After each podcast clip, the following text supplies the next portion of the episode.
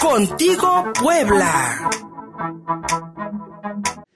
Mi querida Rubí Soriano ya está en la línea telefónica cada lunes ofreciéndonos su análisis político y en esta ocasión para que hablemos de la polarización en el país. Estamos en extremos los mexicanos, defendiendo un proyecto que tal vez no nos beneficie mucho, pero tenemos, mi querida Rubí Soriano,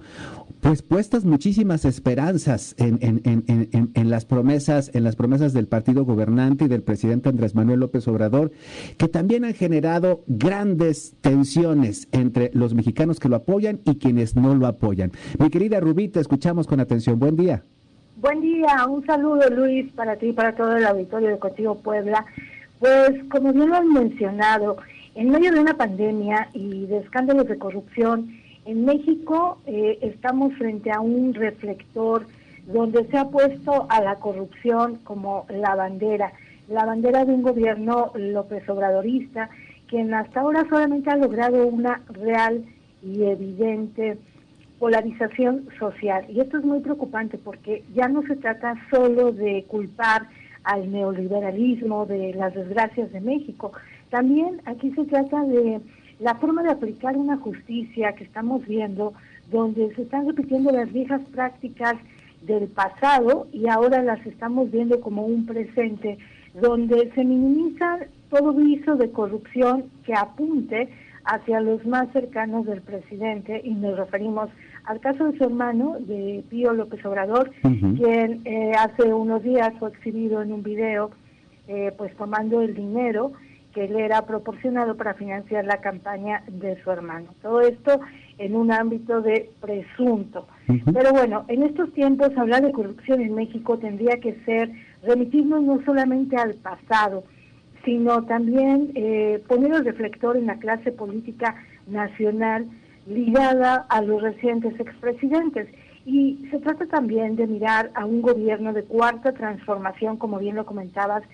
hablar de esta impartición de justicia, pero que la están aplicando a modo y acomodo de las conveniencias actuales para minimizar abusos, por ejemplo, del director del IMSS, el Robledo, que ha sido un caso que quedó en el aire, que no ha sido especificado eh, correctamente, o también para ignorar los negocios inmobiliarios de su secretario de la Función Pública, eh, que bueno, eh, la vemos que sale a hacer denuncias, sale a amagar medios, pero ella no ha explicado también su eh, de pronta pues irrupción en el ramo inmobiliario junto a su marido. Y luego para cerrar la pinza, pues tenemos el caso del hijo del secretario, bueno, más bien del director de la Comisión Federal de Electricidad, Manuel Bartlett, quien fue sancionado mínimamente y ahí quedó el tema. Es decir, a Bartlett no se, lo, no se le tocó, Luis, ahí sigue intacto como parte de este gabinete muy cercano al presidente López Obrador. Entonces aquí cabe la reflexión de cómo se está aplicando la justicia y cómo se está exhibiendo la impunidad en México. Si es solamente para algunos, si solamente es mostrando declaraciones o filtrando este tipo de declaraciones que se han dado por parte de Emilio Lozoya y que todos sabemos que han salido directamente del Palacio Nacional, pero que han quedado ahí porque han sido únicamente un documento y un video, el que hemos visto hasta el momento y que ha sido desmentido por los involucrados. Por lo tanto, realmente en términos reales, estamos viendo a un presidente que mm, emulo como el viejo Quijote, luchando contra los molinos de viento. No tenemos nada, no se ha exhibido nada en concreto. Y me parece que lo, lo grave es que todos los mexicanos sabemos que la corrupción ahí está que sí hubo corrupción, que estuvieron involucrados senadores, diputados, gobernadores y todo lo que se acumule, pero es muy difícil que se pueda exhibir de manera real todo esto y bueno, la está aplicando el mismo presidente con su propio hermano, de alguna manera diciendo, pues no es lo mismo dos milloncitos que la cantidad de dinero que se exhibe en otros lados. Se me hace muy grave lo que hoy estamos viviendo en México frente a esta polarización, Luis. Efectivamente, Rubí, no gustó nada la respuesta del presidente López Obrador a los videos donde su hermano recibía cantidades de unas sumas, vaya, se veían paquetes gorditos, por lo menos se veían bastante chonchitos,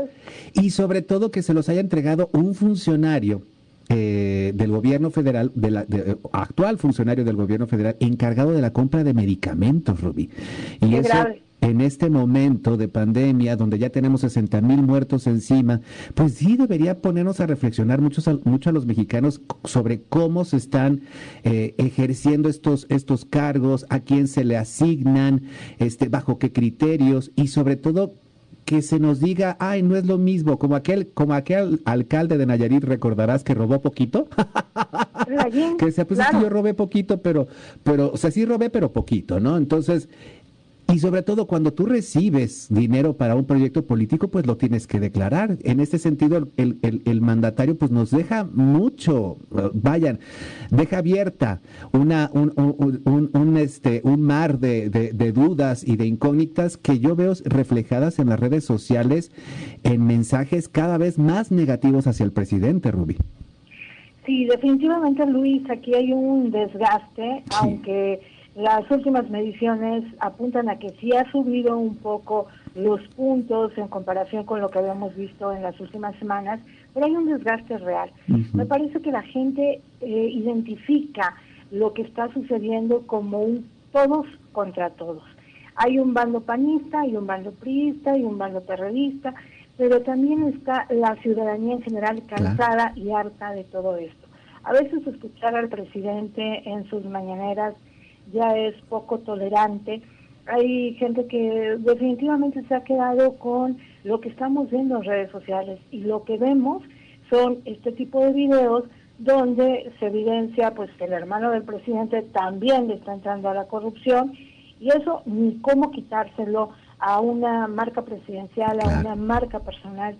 que definitivamente en el discurso no le ha ayudado nada y que hay algo todavía más grave además de la polarización que hoy estamos viviendo en un México totalmente dividido, confrontado, donde hay ataques, donde unos defienden a un bando, otros defienden a otro, estamos viendo una mordaza, el riesgo de una mordaza a todos que se, aquellos que se atrevan a criticar acciones presidenciales, acciones del gobierno de México, aquellos que se atrevan a investigar, a cuestionar cifras reales de la pandemia eso es muy grave, Luis. Me parece que ahí también tenemos que colocar un sensor, medios de comunicación, consultores, organizaciones no gubernamentales, porque eh, lo que estamos viendo hoy es un riesgo de acallar la crítica con manotazos en la mesa para evitar que se diga lo que no está a modo o al punto de vista del presidente. Y como bien decías, Ruby, eh, la aplicación de la, de la justicia a modo y acomodo. Mucha gente está asustada y mucha gente tiene miedo de criticar por las reacciones que vaya a haber del gobierno en contra de ellos. Yo creo que es el momento, Luis, para que no nos callemos. Justamente creo que la riqueza de una ciudadanía estriba justamente en hablar, en decir, en exhibir. No es muy sencillo porque digo, hay grandes empresas, grandes consorcios que viven de publicidad, que viven de convenios, de relaciones. Y también hay que decirlo, el periodismo también emplea gente. Eh, habemos gente que trabajamos escribiendo y es muy riesgoso lo que hoy estamos viendo con el caso de Nexos, es muy riesgoso lo que vemos con algunos otros medios como el propio proceso. Hasta la misma En fin, me parece que aquí eh, yo cerraría esta colaboración con una frase que digo que es la demencia y el poder inhiben la crítica y limitan las libertades de quienes no se callarán frente a la locura o los excesos de los nuevos simuladores no callarnos, no callarnos ante la locura y los excesos. Y eh, recordando esta analogía que hacías entre Don Quijote de la Mancha y, pues la actual percepción distorsionada de la realidad que puede tener de pronto nuestro presidente, mi querida Rubí. El Quijote en su, en su locura decía muchas verdades, pero lo que tenemos aquí enfrente, pues es un mar de incógnitas, de dudas y sobre todo de desazón, de descontento, que ya veremos si se refleja en las próximas elecciones, mi estimada Rubí Así es, Luis. Yo lo que percibo, y no sé si coincidas, pero hay una decepción una decepción no solamente de lo que estamos viendo en el gobierno de México, hay una decepción a niveles de los gobiernos morenistas en los diferentes niveles. Vemos errores tan palpables y ellos están con sus propios molinos de viento, eh, con una ruta equivocada que todos decimos, pero ¿por qué van hacia allá si todos vamos del otro lado? Y ellos siguen pensando en esa transformación y en un viejo concepto de país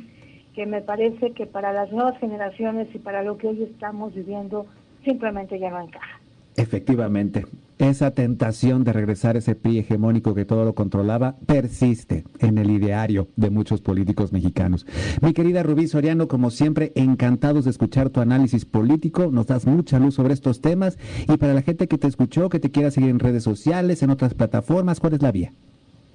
Me pueden encontrar en Twitter como arroba Rubisoriano, Facebook Mediáticos Consulting y tenemos el canal en YouTube como Los Alquimistas del Poder. Ahí te buscamos. Rubí Soriano, muchísimas gracias. Gracias, Luis.